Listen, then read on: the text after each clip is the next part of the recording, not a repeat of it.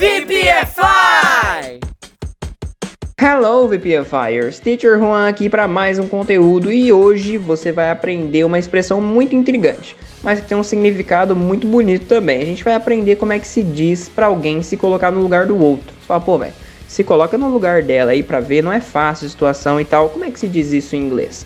Existem diversas formas de dizer isso em inglês, mas eu vou te passar aqui as principais delas. Então vamos lá, a primeira delas Put yourself in somebody's shoes. Vamos ver como é que fica isso aqui um exemplo. You need to put yourself in her shoes, man. It's not easy. Você precisa se colocar no lugar dela, cara. Não é fácil. Se você já estuda inglês há um tempinho, deve ter conhecido a palavra shoes aí como sapatos. Mas nesse caso aqui, ela não é sapatos não, tá? Ele tem um outro significado. Por se tratar de uma expressão, então put yourself in somebody's shoes é uma expressão.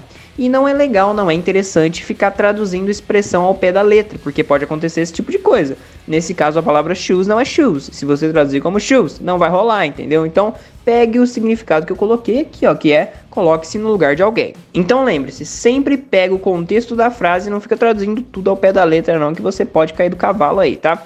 Obviamente, você pode colocar a pessoa que quiser nessa expressão. Na expressão acima aí, no exemplo que eu usei, eu usei a pessoa you no início, né? E o pronome de posse her, logo antes da palavra shoes. Então, tamo lá. Vamos repetir aqui de novo, ó. You need to put yourself in her shoes. Logo antes da palavra shoes, tem aí o pronome de posse her. Muito bem. É, vamos ver um exemplo então com pessoas diferentes, para você ver que agora vai mudar esses dois lugares aí. Então vamos lá. Maybe he put himself in their shoes and decided to help them. Talvez ele se colocou no lugar deles e decidiu ajudá-lo, ajudá-los, ajudá-los, né? ajudá-los, ajudá-los. Português tá pior que o inglês, óbvio, né? Português é muito mais difícil.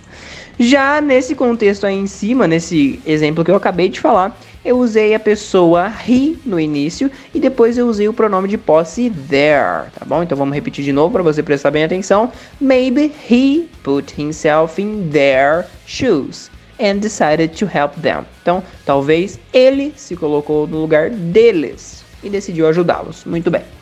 É, vamos agora para algumas expressões parecidas e que são equivalentes a essa aí do shoes. Se você achou essa palavra shoes aí esquisita nesse contexto, se você só conhecia como sapato, falou, cara, acho que não, não ficou legal esse negócio de sapato aí no meio, não sei, não consegue entrar na minha cabeça, não, não entra na minha cabeça não. Fique sabendo que ele é um dos termos mais usados nessa expressão, tá? É bem comum você ver essa expressão. Mas nada impede, VP Fire, de você... Meu Deus, quase que eu morro aqui. Mas nada impede, VPFire, que você troque ela por alguma outra palavra que faça praticamente o mesmo papel. Então vamos aqui para algumas outras maneiras de dizer isso. Então vamos lá, ó. Put yourself in somebody's situation. Então vamos lá, um exemplo com isso. Put yourself in his situation, you will understand.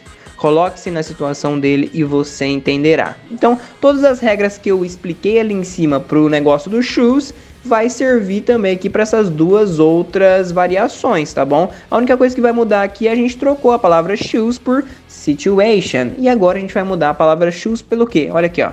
Put yourself in somebody's place, ok? Que é lugar, né? Então olha só. If you put yourself in our place, would you like this? Se você se colocasse no nosso lugar, você gostaria disso? Se você usar qualquer uma dessas três é, variações, você vai ser entendido perfeitamente e vai conseguir passar sua mensagem. Agora você tem muito mais vocabulário, mas para que você nunca esqueça, é necessário a prática. Tanto para fixar as palavras novas quanto para memorizar a estrutura da frase, entendeu? Então percebe que tem um padrão essas frases aqui e essa expressão ela tem um padrão, né? Então, para você entender como é que vai funcionando isso, basta prática. E para ajudar a melhorar isso, você tem agora os nossos desafios. Mas além dos desafios, galera, façam suas próprias frases pensem em um contexto vocês mesmos e façam suas frases, porque vai te ajudar muito nesse processo de aprendizado, tá bom? Mas vamos lá para os nossos updates. Sua missão aqui é passar essas três frases para o inglês usando o conteúdo que eu expliquei aqui nessa aula, tá? Então são três frases, você pode usar as três variações da expressão que eu disse. Então vamos lá. Primeiro, coloque-se no lugar dos estudantes e seja gentil.